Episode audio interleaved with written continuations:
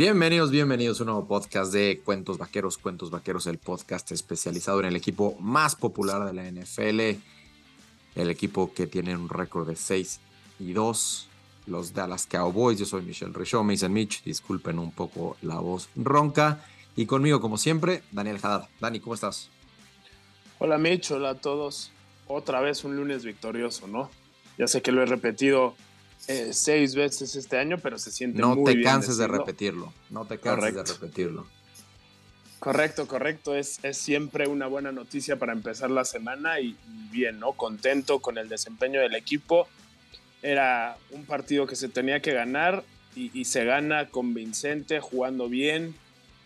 Pues básicamente todo lo que queríamos antes de la semana de descanso. ¿Tú cómo estás, Mitch?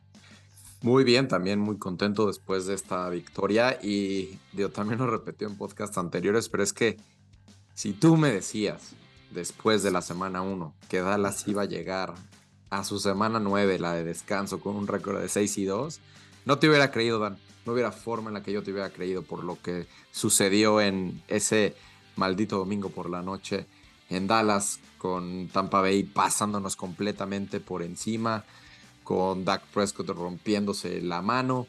Y bueno, aquí estamos, 6 y 2, con dos semanas de vuelta de, de Dak, demostrando que si bien no es el mejor quarterback de la NFL, sin duda es un quarterback top 10. Que sin duda Dallas es un mucho mejor equipo cuando está Dak. Que tenemos a un fenómeno en la defensa como Micah Parsons y tenemos un súper, súper equipo digno de, emocionarnos, ¿no? Este, en este 2022. Así es que, pues muy, muy contento. Dan, ¿cómo viste el juego de ayer? Bien, tuve ahí un, pequeño percance, me agarró esa primera mitad en la carretera. De hecho, cuando prendí la tele para ver el, partido fue justo la intercepción de Dak, el, primer y único error, pues básicamente de la ofensiva en el o sea, fue tu culpa. Correcto. Me eché la culpa, tuve que apagar la tele y ya no vi el resto del partido. No, no es cierto. Eh, pero sí, digo, ya después vi la repetición de la primera mitad y es un partido bastante completo, ¿no? Y se ve, pues, el desempeño del equipo en general es bastante mejor cuando tu coreback puede hacer más cosas. Otra vez, esto no es ningún ataque hacia Cooper Rush. Estamos completamente agradecidos con él. Pero bueno, se ve que Kellen Moore tiene más opciones cuando está back al, comando del equipo, ¿no? Y es, era obvio, digo, les ganó un poco el corazón al, ver tantas victorias de Cooper Rush, pero bueno, este equipo es mejor cuando está Dak al comando y, repito, era un partido que se tenía que ganar y se gana cómodamente, anotando casi 50 puntos con una anotación defensiva del, tú lo mencionaste bien, del mejor jugador del equipo, del mejor jugador de la liga, si es que nos ponemos un poquito ahí quisquillosos. Pero bueno, es, es en, general el mejor partido, ¿no? Hasta el momento de, los Cowboys. No sé tú qué pienses. Sí, eh, de la ofensiva sin duda, ¿no? De la ofensiva sin duda. Eh, de la defensiva, ahorita digo qué fue lo que no me gustó en general. Eh, nada más, así como tú tuviste problemas por la razón que fuera regresando a la carretera para empezar el partido, qué desastre lo del NFL Game Pass. Eh, platicarlo porque seguramente más de uno de los que nos escucha sufrió con esta falla que duró prácticamente todo el primer, eh, los primeros dos cuartos o la primera mitad del partido. Eh, afortunadamente los son precavidos como yo siempre tienen mínimo dos o como ayer hasta tres opciones para ver el partido. y recuerden, en, en, Cuentos Vaqueros siempre, en arroba Cuentos Vaqueros siempre les decimos ahí en Twitter cómo ver el partido, ¿no? En este caso eh, fue Fox Sports 2, aunque la programación de Sky decía que, pues no, no aparecía, decía que era otro partido en Fox Sports 2. Eh, yo tengo siempre, pues, digamos que el contrato básico de Sky, en donde me aparecen todos los Fox, o el de Televisa, en caso de que fuera por ahí. Eh, siempre lo veo por default en el NFL Game Pass. Afortunadamente Fox Sports, a diferencia de ESPN, sí te deja usar el SAP. Entonces, para no estar en delay, normalmente lo veo en Fox, cuando es por Fox y le pongo el SAP. Y el NFL Game Pass, pues es mi, mi backup plan para ver el partido de Dallas, o bien para tener una segunda pantalla por ahí para ver el, Red Zone y ver qué está pasando en los demás partidos.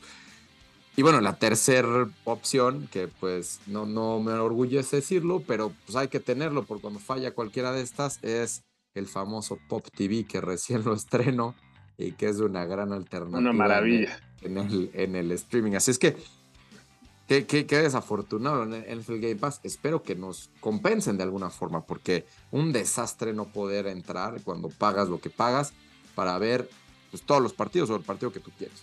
Así es que lo tienen que sacar de mi sistema, Dan. Muy eh, bien. Lo, lo saqué.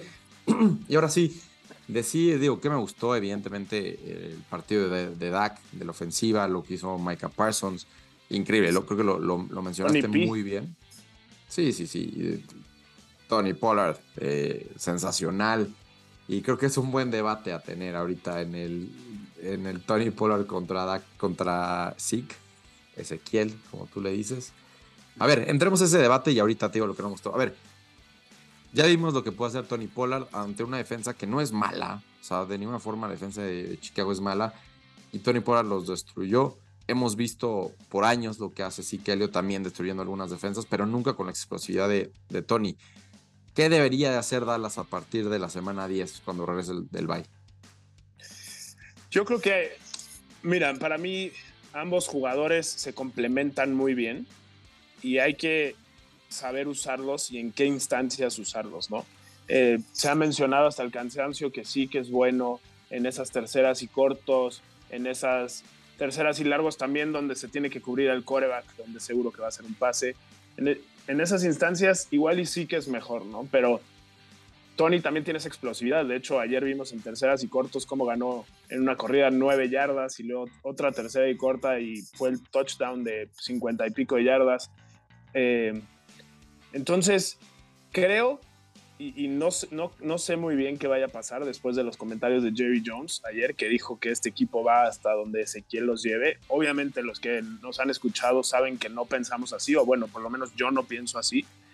Creo que son dos jugadores que se complementan muy bien y hay que darle como mínimo el 50% de los toques a, a, Tony Pollard, ¿no? No sé tú qué pienses, veo que en la cámara que dices que sí, pero bueno, creo que se lo ha ganado, ¿no? Y, bueno, al final, pues sí que ya tiene mucho más trayectoria, mucho más golpes, ya se ve un poco más, pues más madreado, ¿no? Como, como diríamos, ¿no? Entonces, creo que es momento de darle un poquito más de, la bola a Tony Pollard y eso nos ayudaría al, futuro si es que se necesita que, sí que esté un poco más fresco para pues las últimas semanas y, y, ojalá los playoffs, ¿no? Que eso ha faltado muchísimo porque en la época de Jason Garrett era el único eh, corredor que había era Zeke y le daban todas las bolas que se pudiera a él, ¿no? Entonces, obviamente en el año, no sé cuántos años llevará en la liga, ¿siete, seis? Sí, y desde 2016, igual que, igual que Ah, claro, igual que Dak. Entonces, pues ya lleva un rato y a los corredores se sabe que se, es, es, o sea, esos años les duele más, ¿no? Imagínate recibir golpes de linieros defensivos pues, ¿qué serán? Unos 30 por partido, ¿no? Entonces no ha de ser nada fácil. Y, pues Tony Pollard lo ha hecho muy bien, ¿no? Estaba leyendo un dato, déjame lo encuentro que lo tengo por aquí. Eh, si quieres, ah, aquí mira. Eh, yardas por acarreo en la historia está Nick Chubb y Jamal Charles con 5.4 como los más altos. Y luego, luego viene Tony Pollard con 5.3. Obviamente, pues no tienen los mismos acarreos que Nick Chubb y los que tuvo Jamal Charles antes. Pero bueno, ya son cuatro años que se ha visto que. Porque mucha, Tony mucha Pollard es, es, un muy buen running back.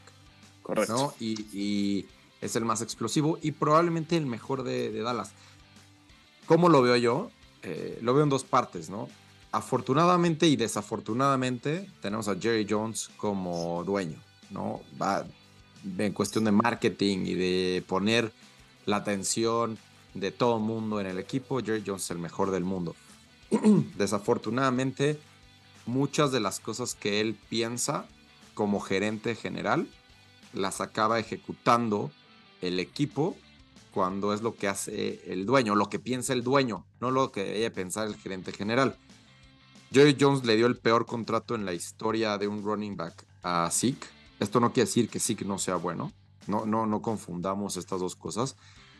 Entonces, Jerry Jones pues su inconsciente o su consciente o quien sea le sigue diciendo, pues sí, o sea, si le dio un contratazo a Zeke, deberíamos ir tan lejos como Zeke vaya, ¿no? Como, como mencionaste. Entonces, me preocupa que Jerry sigue teniendo mucha influencia en las decisiones de los entrenadores, como siempre ha sido, quizás con la excepción de cuando estaba eh, Jimmy Johnson. Eh, y bueno, ahí fue como fuimos dos de los tres Super Bowls de, aquella época. Eh, y bueno, a lo que voy es, sí debería de ser mucho más balanceado. Y inclusive ya debería estar quizás en un 55 y 45 favor a, a Tony Pollard. Eso es lo que debería. Porque sí, también tiene un valor importante.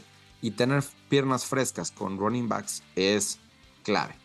Así es que veremos qué tanto aprendió Kellen Moore, qué tanto aprendió Mike McCarthy y qué tanto Jerry Jones deja que el plan de juego sea acorde a lo que se ve en el terreno de juego. Recordar también, Zeke tuvo dos touchdowns el último partido que jugó y lo hizo lesionado. Así es que sí que es un tremendo líder, por eso no es alguien que lo puedas banquear, así tal cual. Eh, y es un muy buen jugador. Así es que simplemente espero algo mucho más balanceado y quizás con un poquito más de, Tony Pollard. Y hasta aquí llegó mi debate sobre ese tema. Y pues creo que a Malik Davis, este jugador que lo vimos mucho en la pretemporada, tuvo 8 acarreos, 23 yardas, 2.9 promedio. Por ahí tuvo dos buenos acarreos y los demás pues de una yarda y así. Eh, por lo menos se ve que hay, hay un tercer running, running, back que es competente, quizás no es una superestrella ni mucho menos, pero es competente, ¿no? Eh, y más sabiendo que se le acaba el contrato a Tony Pollard al final de esta temporada, ¿no? Ese, ese es el otro tema, ¿no? A ver, discutámoslo de volada, entonces ya estamos acá. Tony Pollard acaba contrato cuando acabe esta temporada. Zeke acaba contrato hasta el 2026. Ahora, si Dallas decidiera cortar a Zeke, lo mejor sería cortarlo después de la temporada 2023, cuando el impacto en el cap es mucho menor. Entonces, sí, o sea, hay, que ver qué va a hacer Dallas. Digo, Tony Pollard va a ver los números que él hizo, va a ver los números que hizo Zeke, va a ver el contrato que le dieron a Zeke. No tengo que pedir lo mismo porque yo creo que Jerry Jones ni nadie volverá a darle un contrato de como el que se le dio a Zeke eh, a un running back. Pero sería ingenuo pensar o es difícil pensar que Tony Pollard va a renovar con Dallas pues, con un contrato descontado. Entonces hay que aprovecharlo ahorita, ¿no? Y, y, también hay que ver, y eso lo voy a dejar para la segunda parte de este podcast, qué vamos a hacer el resto de la temporada, si es que esta temporada es la temporada para ir all in y ver si entre hoy lunes y mañana martes, antes de las 2 de la tarde de México, Dallas decide ir por un wide receiver que yo creo que sí se necesita. Pero bueno, nada más quiero acabar con, con el partido de Chicago, Dan. Algo que no te haya gustado. Algo que no me... Déjame empezar, porque sí, sí tenía ganas de decir esto, con algo que sí me gustó. Adelante, Que, perdóname que te cambie. Mm, no, pero creo que tenemos que hablar de Daron Bland, Israel Mukwamu, Marquise Bell, Jason Peters, Malik Davis y Damon Clark, ¿no? Y, obviamente esto le doy muchísimo valor a lo, que, a lo que ha hecho Mike McCarthy, porque creo que ahora sí tenemos un roster bastante completo. Desafortunadamente hemos tenido un par de lesiones, eh, empezando por la de Ezequiel y demás, Jordan Lewis. Pero bueno, hemos, hemos visto que ahora sí tenemos 30, 45 jugadores que te pueden eh, pues, fungir de la mejor manera, ¿no? En la ofensiva, en la defensiva este, cuando se necesita, de repente sale un suplente que lo hace bastante bien. No estoy diciendo que al nivel de los, de los titulares, pero bueno, cubriendo su posición bastante bien. Hay una jugada ayer de Daron Bland que le gana el receptor unos cuantos metros, manda el pase Justin Fields y alcanza a cubrir para evitar el touchdown, que, de verdad emocionante. Lo de Damon Clark ayer, eh, digo, lastimosamente para Jabril Cox, pues llegó y hasta le quitó los, los pocos snaps que tenía, ya ni, no sé si, si jugó un snap, este... No, Jabril, Cox, estuvo inactivo. inactivo. Ok. Sí, de hecho tuvo Leighton Van Der Esch 69 snaps, Damon Clark 40 snaps y Anthony Barr que, que, salió del juego con, con la lesión 25, ¿no? Entonces, pues bastante bien. Eh, de hecho, Michael Parsons hablaba en la semana de cómo quiere llegar a la velocidad de Damon Clark, pues ya hizo una, una, eh, un, récord de velocidad, ¿no? De 22 millas por hora, más de lo que había hecho en, en la semana pasada. Entonces, pues da gusto ver que salgan pues estos suplentes que puedan cubrir bien a estos titulares lastimados y, realmente aplausos a Mike McCarthy. Hemos hablado pues, de repente mal de él, que ni siquiera fue una contratación que nos encantaba y demás, pero está haciendo un muy buen grupo, un muy buen, eh, pues sí, grupo de jugadores, de cincuenta y pico jugadores que, que todos hacen bien su trabajo, conocen bien lo que quieren hacer y, y saben bien, ¿no? Algo que, pues realmente no teníamos con Jason Garrett. Cualquier lesión, me acuerdo esa lesión de Sean Lee, es, nada más se lastimaba uno y decíamos, bueno, pues temporada acabada, ni siquiera mencionando a Tony Romo y a, y Dak Prescott, ¿no? Entonces da gusto ver que este equipo esté comprometido al 100%, que hayan jugadores suplentes que estén ahí, ¿no? Entonces, pues sí, estoy, estoy bastante contento.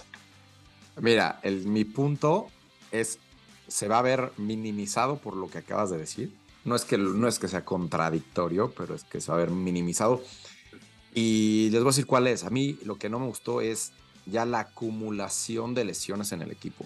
Claro. Eh, yo estoy, estoy consciente y estoy completamente de acuerdo contigo que las lesiones que hemos tenido ahorita, si hubieran sido en la época de Jason Garrett, hubiera sido catastrófico y que hubiéramos perdido al menos la mitad de los partidos que, que ganamos eh, ya sea sin Dak Prescott, ya sea sin Jordan Lewis, sin Anthony Barr, sin el, el que tú me digas. Aquí lo que me preocupa es que al final de cuentas unos son titulares por una razón y otros son suplentes por una razón, ¿no?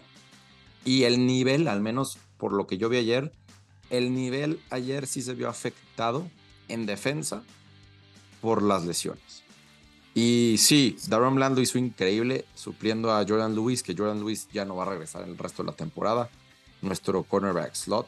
Daron Bland es novato y lo está haciendo muy bien. Y creo que puede ser un muy buen suplente de Jordan Lewis y más nos vale, ¿no? Porque eh, es quien está ahí.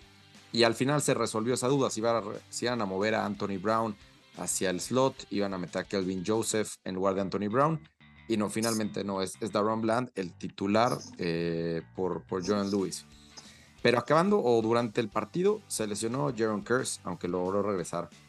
Se, lesionó Donovan Wilson y ya no regresó. Estuvo en su lugar eh, Marquise Bell. Israel Mukwamu jugó en lugar de, de Malik Hooker, que estuvo lesionado. Sam Williams no jugó porque está lesionado. Anthony Barr se lesionó y no regresó. Estamos hablando de puros jugadores titulares, por lo menos cinco. Y, sí, sí me preocupa que las lesiones puedan ser eh, más dañinas y que el estilo de juego de, Dan Quinn, que es siempre a full, nunca a medios, eh, no, les pueda afectar en las lesiones. Obviamente no quiero que Dan Quinn y sus jugadores cambien el estilo, simplemente me preocupa la cantidad de lesiones. Eh, nunca una mejor semana bye que esta por el timing, porque es necesario que se recuperen, incluido Micah Parsons, que si no es la ingle, es el hombro, es el muslo. Siempre ahí como que está ahí medio cojeando y medio sufriendo, pero al final, digo, es Micah Parsons, es el mejor jugador de la NFL, o sea, se levanta y, adelante, ¿no? Eh, pero me preocupa, si es que eso es lo que no me gustó, ya la acumulación de lesiones, porque ya se vio reflejado en el, en el rendimiento y en el score, al menos a mi parecer. Digo algo que, que no te parece correcto, Dan, o que no te parece no, cierto? No, no, para nada. Creo que en eso podríamos estar todos de acuerdo. Y mientras sí es, es muy malo que se lastimen, pues sí habla bien del equipo que haya suplentes. Obviamente no van a rendir al mismo nivel porque lo mencionaste. Por algo unos son titulares y por algo son suplentes. Y era algo de, de lo que iba a decir de lo que no me gustó, ¿no? Creo que iba un poco a las lesiones, pero sí, gracias a Dios por esta, por esta semana de descanso. Pues son pues, casi tres semanas donde Dallas no va a jugar y nos viene de maravilla. Ojalá sean lesiones eh, que, que estos jugadores se recuperen en la primera semana y tengan esas dos para regresar a ritmo y, demás. Pero sí, totalmente de acuerdo. Creo que era un partido donde, pues sí, todo el mundo decía, no, es que Chicago corre muy bien y demás, pero bueno, creo que al final Dallas quería que Chicago corriera, ¿no? Porque así iba a ser más complicado que, que nos ganaran y más si tomábamos esa ventaja que tomamos desde el principio. Eh, creo que, digo, no, no sé si, si tú lo viste raro, pero me pareció rarísimo que siguiera corriendo Chicago en el cuarto cuarto, ¿no? Se ve que no confían tanto en el brazo de Justin Fields y, van perdiendo por 20 puntos y seguían corriendo, ¿no? Algo, algo muy extraño. Eh, me recordó muchísimo al fantasma de, Jason Garrett, que, que, no sé por qué, pero sí en mi cabeza como si fuera el, el técnico de mi equipo. A lo mejor ahora, ahora lo ves porque está en las transmisiones del Sunday Night, en las transmisiones en inglés ahí como analista y creo que lo hace bastante bien.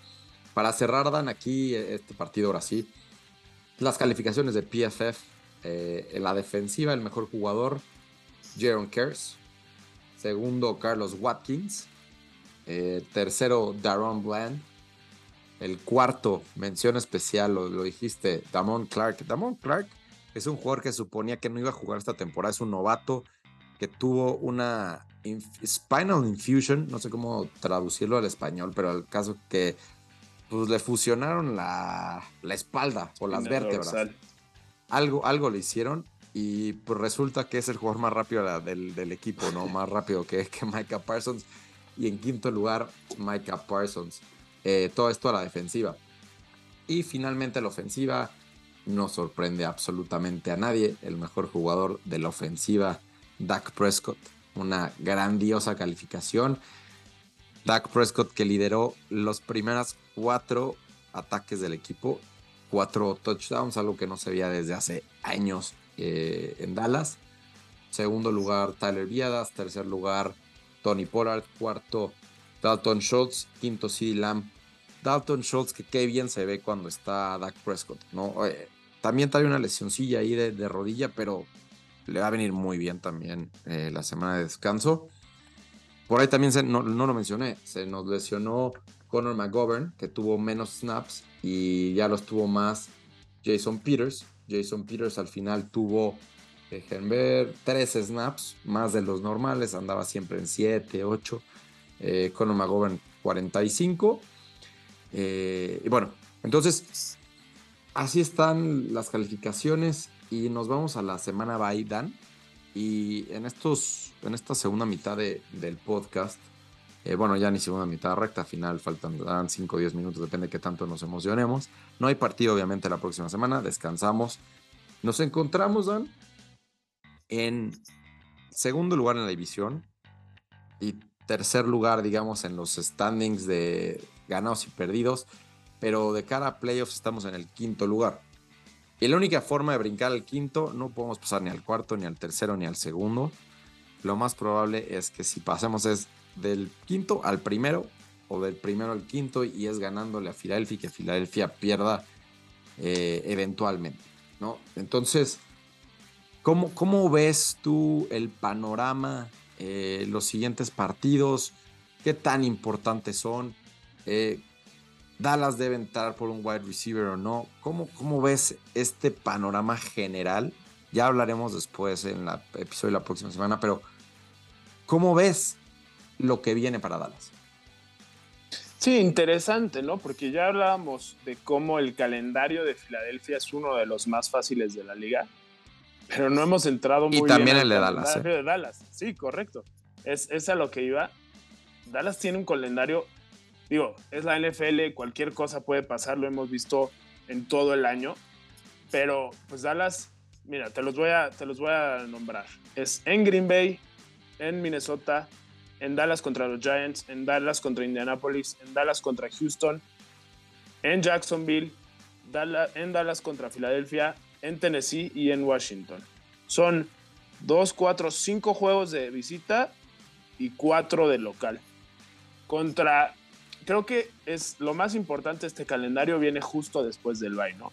Contra Green Bay, que es, ha sido una, una kriptonita para Dallas, es probablemente el equipo que más odie, contra el coreback que más odie.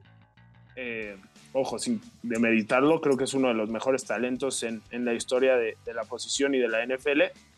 Yo sé que, que, tú igual y no estás de acuerdo en eso, Mitch, Pero bueno, creo que esos dos partidos que vienen contra rivales de la misma división, en, Green Bay y en Minnesota, en Minnesota, de visita, creo que ahí vamos a ver muy bien qué va a pasar a futuro, ¿no? Creo que pues son los dos partidos más difíciles que nos quedan, obviamente también el de, el de Filadelfia, pero ese ya es un poco más tarde en la temporada y, se pueden saber un poco de más cosas, ¿no?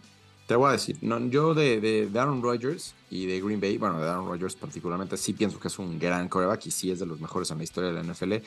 Mi único tema es que creo que ha tenido grandes temporadas, fueron campeones hace más de 10 años y se le trató a Aaron Rodgers de, no sé, 2015 a 2019 como si fuera el mejor, cuando tenía temporadas bastante X, ¿no? O de top 10, pero como si fuera un dios. O sea, era para mí en esas temporadas el, el quarterback más overrated de la NFL, pero por mucho. Ya después, en 2020, 2021, tuvo grandísimas temporadas y lo dije.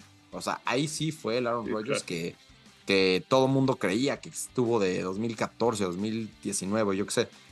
Y ahorita, pues no tiene equipo, no tiene suficientes armas y se está viendo reflejado. y sí, lo dices bien es en Green Bay, en Minnesota y ojo, me preocupa porque Dallas no ha dado buenos resultados en los partidos de Thanksgiving y resulta que este partido de Thanksgiving importa mucho porque es contra los Giants, que si bien perdieron ayer, pues siguen teniendo el mismo récord que Dallas y lo que no queremos es que se empate por ahí el desempate directo y, y nos tengamos que ir a otra combinación de resultados para ver quién sería el rival de Dallas en playoffs en caso de que no podamos brincar a Filadelfia. Entonces sí, después del bye, los tres partidos más importantes antes del de Nochebuena contra, contra Filadelfia, en Green Bay, en Minnesota y de locales contra, contra los Giants. Sabremos mucho en nuestro equipo después de eso. Eh, veremos cómo nos va primero contra Green Bay. Todos partidos a las tres y media, tanto el de Green Bay, el de Minnesota y el de, y el de los Giants. Vamos a ver cómo, cómo nos va. Dan, te voy a decir nuestro panorama playoffs según mis amigos de 538. Según 538, Dallas tiene 97% de chances de ganar, perdón, de entrar a playoffs. 25% chances de ganar la división, es decir, 25% de chances de brincar a Filadelfia. Filadelfia tiene 70% de chances de ganar la división, mientras que eh, los gigantes tienen el otro 5%. Y interesante, 19% eh, chances de que Dallas sea el first round bye, es decir, acordemos que desde la temporada pasada necesita ser el número uno de la conferencia para tener el bye. Ya no es el uno y el dos, ya solo es el uno. Entonces, vea, esta temporada se acomodó que lo más probable es que el que gane la división de Dallas sea el número uno salvo que Minnesota se cuele por ahí, que sigo creyendo que Minnesota no es tan buen equipo como lo pinta su récord, pero digo, ya nos enfrentaremos a ellos en, un par de semanas, entonces ya podremos ver en tres semanas para ser exactos. Y el dato que más nos importa, 12% de probabilidades para que Dallas gane el Super Bowl. Solamente Kansas City con 13, Filadelfia con 17 y Buffalo con 26% equipos que según 538 tienen más probabilidad de ganar el Super Bowl esta temporada. ¿Cómo lo ves, Dan? ¿Cómo, cómo ves estos indicadores estadísticos? Sí, totalmente. Creo que tú y yo somos, nos encantan eh, los números, ¿no? Creo que es, es, algo con lo que puedes pues, tener una idea de cómo está el panorama futuro.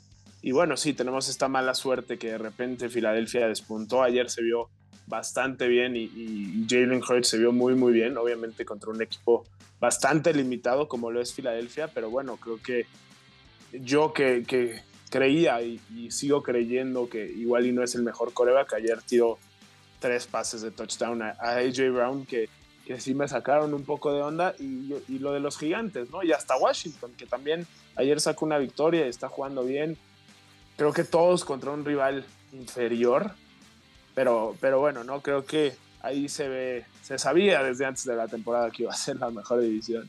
No, pero eh, ya hablando en serio, pues se ve durísimo, ¿no? Y, y sí es, es mala suerte, pero bueno, ojalá Ojalá venga un bajón de Filadelfia, ojalá esta derrota de, los gigantes ayer haya sido como un indicador de lo que va a ser a futuro y ojalá Dallas siga en la misma línea, ¿no? Es obviamente todo lo que queremos ver los aficionados a los vaqueros y, viene un descanso a retomar pilas.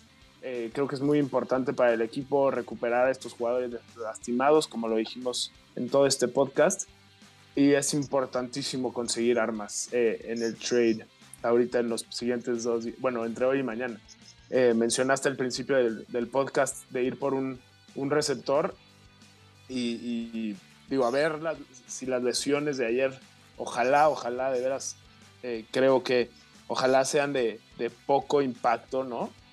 Eh, que nadie sea a largo plazo y, buscar un receptor, ¿no? Creo que el equipo está jugando muy bien, la defensa está jugando muy bien, ayer se vio con Dak que, que esta ofensiva puede ser pues, puede meter 50 puntos en cualquier día de la semana. Entonces, si le añades a esto un receptor, un arma, pues mejor que, que, nuestra tercera, nuestro tercer receptor, porque ayer vimos un poco de mejoría en Michael Gallup, ¿no? Entonces eso también, pues te hace creer que igual y no van por ese Jerry Judy, DJ Moore, que, costará un poco más y, creo que no se debe de hacer. A ver, especulemos especulemos con, esto de los trades y ya dejemos el tema de Filadelfia más adelante por, en, la, temporada porque eh, tienen un partido contra el peor equipo de la liga eh, que es Houston, aunque es jueves por la noche y los jueves luego dan resultados extraños.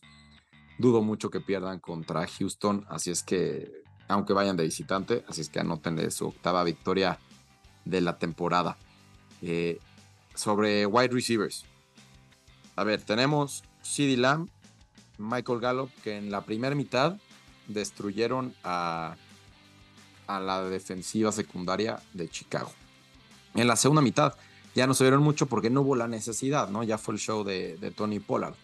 Dak lanzó muy pocos pases en la segunda mitad por cómo se desarrolló el partido.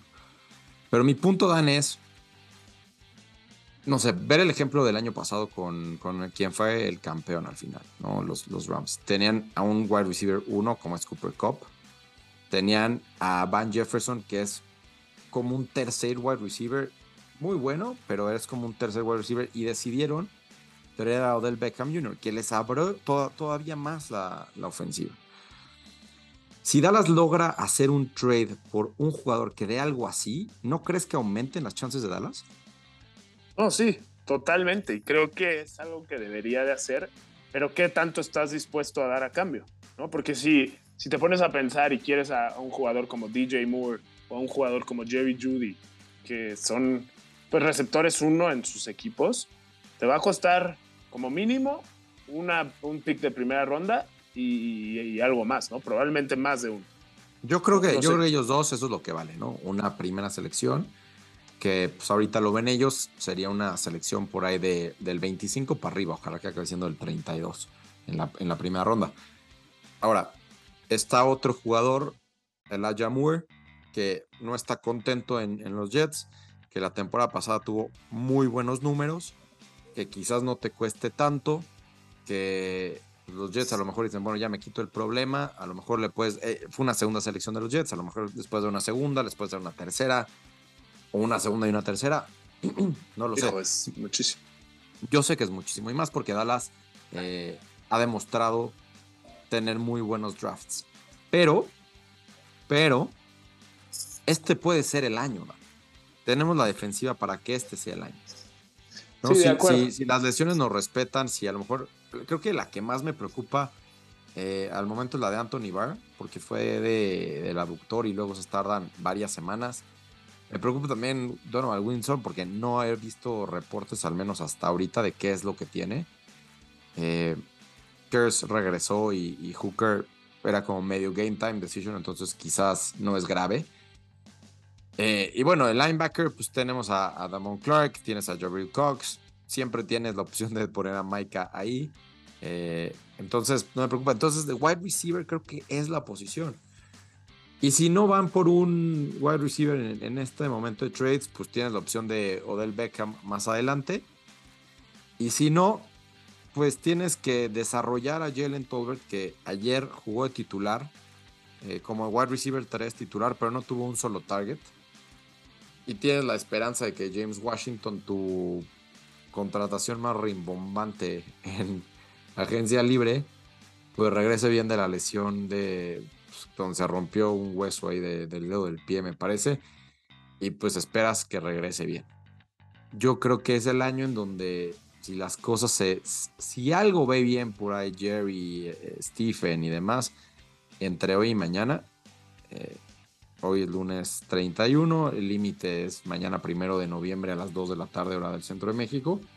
Si ven por ahí algo bueno, y bueno, si hizo algo Dallas al respecto, estaremos tuiteando al respecto. A lo mejor un breve podcast para hablar del jugador. Eh, creo, que, creo que puede ser la diferencia, porque imagínate tener a Zeke tener a Pollard, tener a Michael Gallup, tener a C. Lamb y tener a, no sé, Elijah Moore, Jerry Judy, DJ Moore, eh, hasta, no sé, no me fascina Chase Claypool, pero Chase Claypool, no sé, creo que, creo que aumentan las chances de que no todo dependa de nuestra defensiva, ¿no? Aunque ayer demostró Dak que él puede meter puntos. Dime algo para cerrar el podcast de hoy. Sí, a ver, nada más para para cerrar, creo que esos nombres que mencionas cada vez es más complicado. ¿no? Los primeros dos, DJ Moore y Jerry Judy, creo que ni siquiera están en la conversación de Dallas. Uno, porque Carolina no creo que dé a DJ Moore después de dar a, Robbie Anderson. Y dos, porque Jerry Judy sería muy costoso para Dallas, no solo en los picks, sino que acaba contrato, es del mismo año que, que CD Lamb, entonces acaban contrato el mismo año y no creo que se le pague a ambos, ¿no? Digo, obviamente a reserva de, de lo que tú creas. Y luego, eh, Elijah Moore, Dallas tuvo muchas, muchas broncas con los Jets en el tema de Jamal Adams y parece ser que el dueño y el, general manager tuvieron muchas broncas con los Jones. Creo que por ahí no va. Me gustaría ver, digo, igual creo que Chase Claypool no es el indicado, pero habló Jerry Jones muy bien de OBJ. No sé, creo que va más por ahí y no dar ningún pick de draft. Dar pues, OBJ, un jugador super flashy, súper muy bueno para la mercadotecnia y demás, al mejor equipo para eso, ¿no? Entonces, creo que va más por ahí que los otros nombres que mencionaste. Esperemos. Es, es cuestión de un par de días para ver si Dallas fue a, o hizo algo por algún jugador en el mercado de, de los canjes. Y si no, pues es OBJ, porque no, no veo otro wide receiver free agent que nos pueda ayudar no creo que traigan del retiro a Cole Beasley, ni mucho menos. Así es que, eh, bueno, esto por el podcast de hoy, muy completo. Le ganamos 49-29 a Chicago, que venía a ganarle a los Patriots. Descansamos esta semana, muy necesario ese descanso. Así es que, eh, igual nos veremos o nos escucharemos la próxima semana hablando más a detalle del partido Green Bay. Hablar de que si se hizo o no algo de los trades. Y predicciones para el resto de los partidos, Dan, ¿cómo ves? Y hablar también del calendario de Filadelfia, porque creo que valdrá la pena ir a detalle. Gracias, Dan. Gracias a ti, Mitch. Nada más de mi parte. Gracias, síganos en arroba cuentos vaqueros en Twitter, arroba Mitch Ricaesca al final y arroba Danito Ojada. Hasta la próxima.